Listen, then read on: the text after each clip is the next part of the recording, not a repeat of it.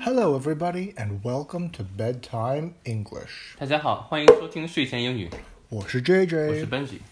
今天的节目呢，我们来给大家讲一个叫《母亲与狼》的故事。母亲与狼，嗯，What is this in English? The Mother and the Wolf. 怎么的？ Yeah. 哼，嗯他们能有什么关系呢？是不是应该也有一个孩子啊在这中间？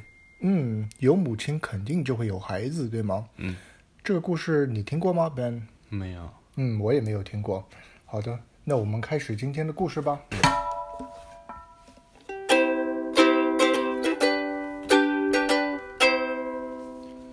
Early one morning, a hungry wolf was prowling around a cottage at the edge of a village. 某天早晨，一只饿狼在小镇附近的一个茅屋旁边晃悠。 He heard a child crying in the house.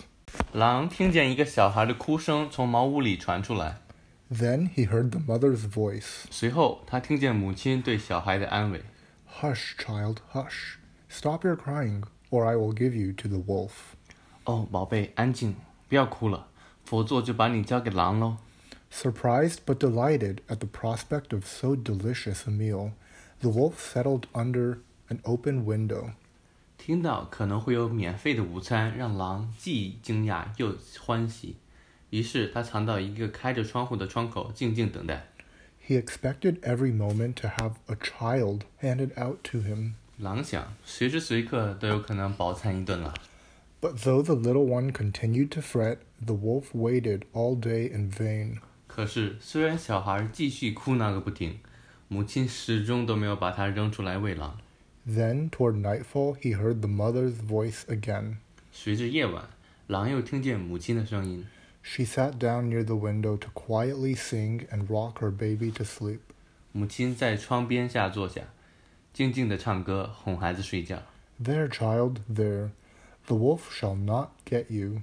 No, no. 好了，孩子，狼不会抓到你的，不会的。 Daddy is watching, and Daddy will kill him if he should come near. 爸爸会看着的。如果狼敢狼敢靠近的话，爸爸会立刻把它干掉的。 Just then, the father came within sight of the home, and the wolf was barely able to save himself from the dogs by a clever bit of running. 话音刚落，爸爸带着两只猎犬出现了，让狼不得不平民的逃走。 Hold on a second and let me get the music.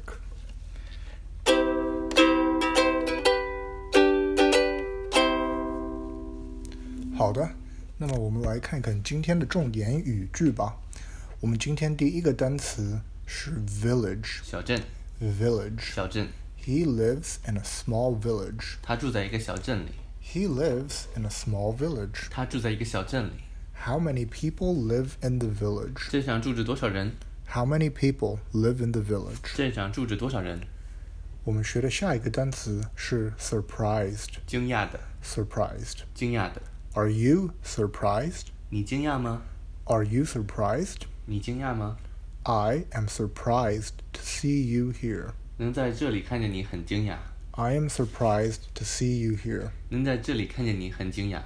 我们学的第三个单词是 cottage. 茅屋， Cottage. 茅屋， I live in an old cottage. 我住在一个老旧的茅屋里， I live in an old cottage. 我住在一个老旧的茅屋里。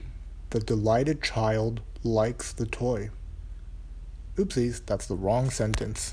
嗯，我好像说错句子了。Let's say that again.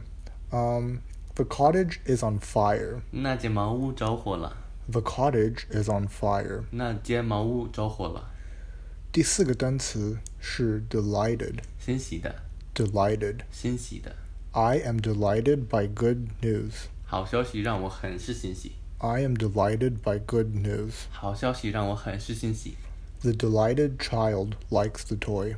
欣喜的小孩喜欢这个玩具， The delighted child likes the toy. 欣喜的小孩喜欢这个玩具。我们今天学的最后一个单词是 expected. 预期的， Expected. 预期的， The class was longer than expected. 那堂课比预期的要长， The class was longer than expected. 那堂课比预期的要长， The cake is sweeter than expected. 蛋糕比预期的要甜， The cake is sweeter than expected. 蛋糕比预期的要甜。